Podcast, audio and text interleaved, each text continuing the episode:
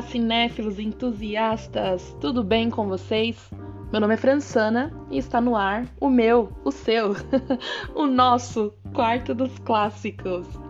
E hoje, minha gente, o filme escolhido é de um diretor que eu sou assim muito, muito, muito suspeita para falar, porque simplesmente eu sou fã número um dele. Quem segue o Instagram do Quarto dos Clássicos deve ter visto um texto que eu escrevi lá no aniversário dele, é, que foi no dia 17 de novembro, onde eu abri meu coração e eu contei o quão ele influenciou o meu conhecimento e o meu gosto para filmes como um todo.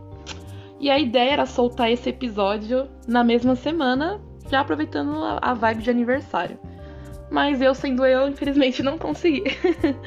Bom, o filme escolhido não é um dos maiores clássicos dele, mas no meu coração, como eu sempre falo, no meu coração sempre é. Que é conhecido por. O diretor, no caso, ele é conhecido por fazer filmes sobre máfia. Mas esse filme, ele é uma ótima comédia oitentista que até chegou a ganhar uma certa notoriedade uns tempos atrás, aqui nesse, nesse último semestre, vai.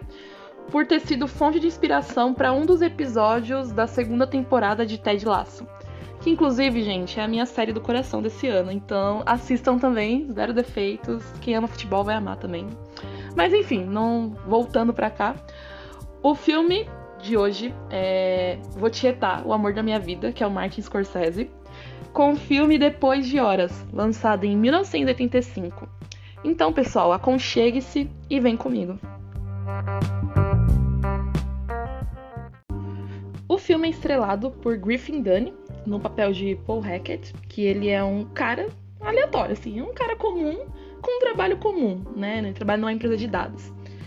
E a história começa nesse momento que ele está trabalhando ali e vai tomar um café depois do trabalho. E aí ele puxa papo com uma moça chamada Marcy, que é interpretada pela Rosanna Arquette. Até aí tudo bem, né?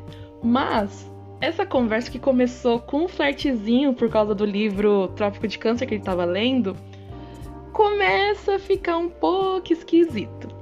A Márcia ela começa a falar aleatoriamente da colega de quarto dela, a Kiki, que é interpretada pela Linda Fiorentino, e do trabalho dela de vender peso de papel, gente. Tipo, muito específico. E aí, papo vai, papo vem, escolinha aberto, ela né, deixou que ele se bem ali no, no flerte. E aí, mais tarde, naquela mesma noite, o Paul ele liga pra Marcy com a desculpinha de querer comprar uma porra de um peso de papel para ver se ele ganhava umas bitoquinhas depois, assim. É o famoso golpe, vamos ver um filme aqui em casa. então ela, ela topa que ele vai lá, né, tentar comprar um gesso. E ele chama um táxi pra, pra Sorro. Acho que é isso, acho que é o bairro que, que tem lá em Nova York. Pra se encontrar com ela. Mas, infelizmente, coisas do destino, merdas acontecem. O taxista tá dirigindo, tipo, a mil grau, assim. E nesse descontrole, a única nota que o Paul tinha, que era 20 dólares, sai voando pela janela. E aí, meus amigos, é o que eu sempre falo. Daí pra frente é só pra trás, porque a partir disso o filme mostra toda a noite do Paul e tudo dando errado depois que, esse, que essa nota de 20 voou pra longe. Então, já começando com o date com a Marcy, que foi assim, com Deus, não deu certo. E aí, o plano do Paul é voltar para casa seguro e confortável pro apartamento dele. Só que aí começa a piorar, porque quando ele chega, tem uma cena logo depois desses desdobramentos, né? Ele chega no metrô, ele tinha algumas moedinhas, e aí a tarifa do metrô aumenta, tipo, à meia-noite em ponto, na hora que ele chega na estação. E aí ele não tem moedinha suficiente para ir, pra ir embora. E aí ele acaba encostando num bar ali perto, e o barman oferece para ele, tipo, a passagem. Fala, não, eu pego aqui do caixa e você pode ir embora, né? Pô, você passou mal perrengue agora, tal, tal, tal. E aí, só que aí o barman se toca que a chave da caixa registradora, onde tá o dinheiro, não tá com ele, tá, tipo, na casa dele. E aí ele fala, putz, meu, eu te ajudo, mas eu não posso sair daqui do bar agora. Você pode ir lá na minha casa? Ó a confiança, você pode ir lá na minha casa, é, me dar. pegar a grana e, enfim, pegar a chave e, a, e aí eu te dou a grana e você vai embora de boa.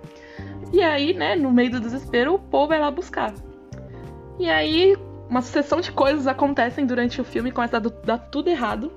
E ainda assim, no meio do caminho, o Paul decide voltar lá pro apartamento da Marcy pra pedir desculpas por ter saído lá sem mais nem menos, assim. Que ele foi meio boy lixo, mas enfim. E aí, à medida que o filme progride, as situações elas começam a ficar assim muito bizarra, muito bizarra. Uma vibe que eu chamo assim, meio kafkaniano, vai. Meio muito, muito, muita treta começa assim. Chega até no momento do filme que o Paul testemunha um assassinato e supõe que ele vai ser culpado por isso também, porque já aconteceu tanta merda na, no, na última hora de filme, assim, que fala, mano, era só o que faltava, né? Então, o sentimento que a gente tem assistindo o filme, né, acompanhando a história, é assim, rindo de nervoso e, tipo, desespero total, porque, mano, puta que pariu. Que cara azarado, gente. A gente, assistindo o filme, a gente fica torcendo pro coitado chegar em casa depois de tanto perrengue. Bom, eu já falei aqui, né, no comecinho que eu sou muito suspeita para falar do Scorsese. Mas aqui ainda posso falar de cinéfilo para cinéfilo, que ele hoje é um dos maiores diretores vivos, né, gente? Com uma filmografia repleta de clássicos como Taxi Driver, Ilha do Medo, O Cabré, Infiltrados, o Irlandês saiu no Netflix recentemente. Mas nem tudo foram flores na carreira dele, assim. É, ali bem no comecinho dos anos 80, o Scorsese era assim, canceladíssimo, considerado venenão na bilheteria, então tudo meio que ele lançava ali era um flop. Então, mesmo depois dele ter feito Caminhos Perigosos, o Taxi Driver mesmo, ele entrou numa depressão fodida quando ele lançou o filme New York, New York, é, porque flopou muito, muito mesmo, mesmo tendo a Liza Minnelli no elenco e o Robert De Niro. Ele teve depois um momento de felicidade com a explosão do Toro Indomável com o Robert De Niro também. Então, inclusive foi o primeiro filme que eu assisti dele. Mas ainda assim, os outros filmes que vieram pela frente tiveram altos e baixos. É, e mesmo assim, depois que ele conseguiu se recuperar com Cor do Dinheiro, mais pra frente Goodfellas, Cassino, enfim, é, esse sentimento de derrota, de rejeição, nunca esteve longe da áurea do Scorsese, então era sempre um gatilho para ele, assim. É... Então, voltando lá para os anos 80, né, com os flops que ele passava, sem novas ofertas dos grandes estúdios, o Scorsese ele percebeu ali rapidamente que, meu, é hora de voltar para as minhas raízes indie. Eu acho que essa menção indie, eu lembro muito de Caminhos Perigosos, que é um dos primeiros filmes dele, assim, que é de baixo orçamento, e de fazer um filme rápido, assim, rodar muito rápido.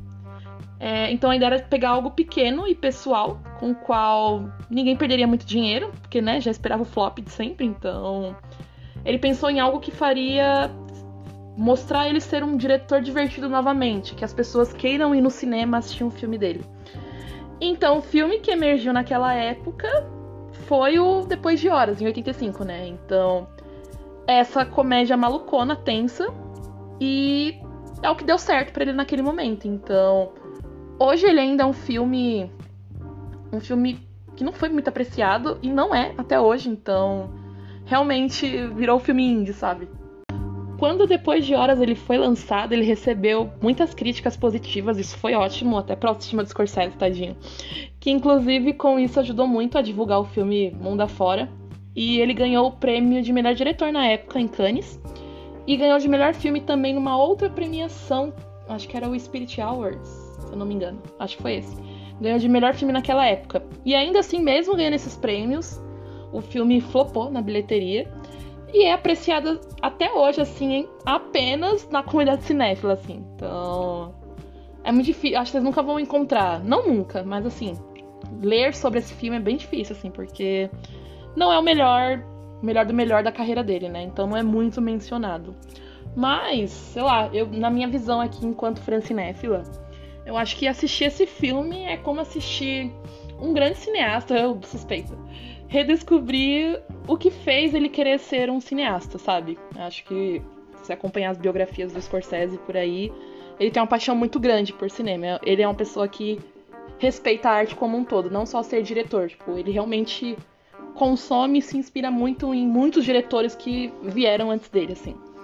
Então esse filme ele tem esse espírito super estilizado que vale a hora inteira de assistir, sabe? Então é a vibe que eu tava contando no comecinho, quando eu trouxe ali a, a resenha, né? É um, o filme é um coquetel, gente. Tipo, muita histeria frenética no estilo Kafka, é de azar, mal entendido, insanidade, caos, medo, pânico. Então, assim, é um dos filmes mais legais e bem construídos do Scorsa.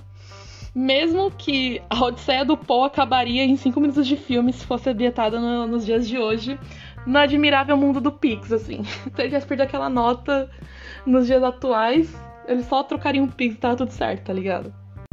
Bom, hoje eu não estou acessível na indicação. Como eu falei, é um filme cultizeira, digamos assim. É, então o filme hoje ele só tá disponível para aluguel dentro do Google Filmes mas, gente, aquela, aquela coisa, né? Sempre é possível encontrar para assistir online por aí, né? Então, é isso. Espero que vocês assistam, porque é um filme muito legal. É... Adoraria trocar figurinhas para falar de Scorsese, porque, como eu falei, assim, suspeitíssimo para falar dele. Posso ficar aqui horas e horas falando de todo, todos os filmes dele.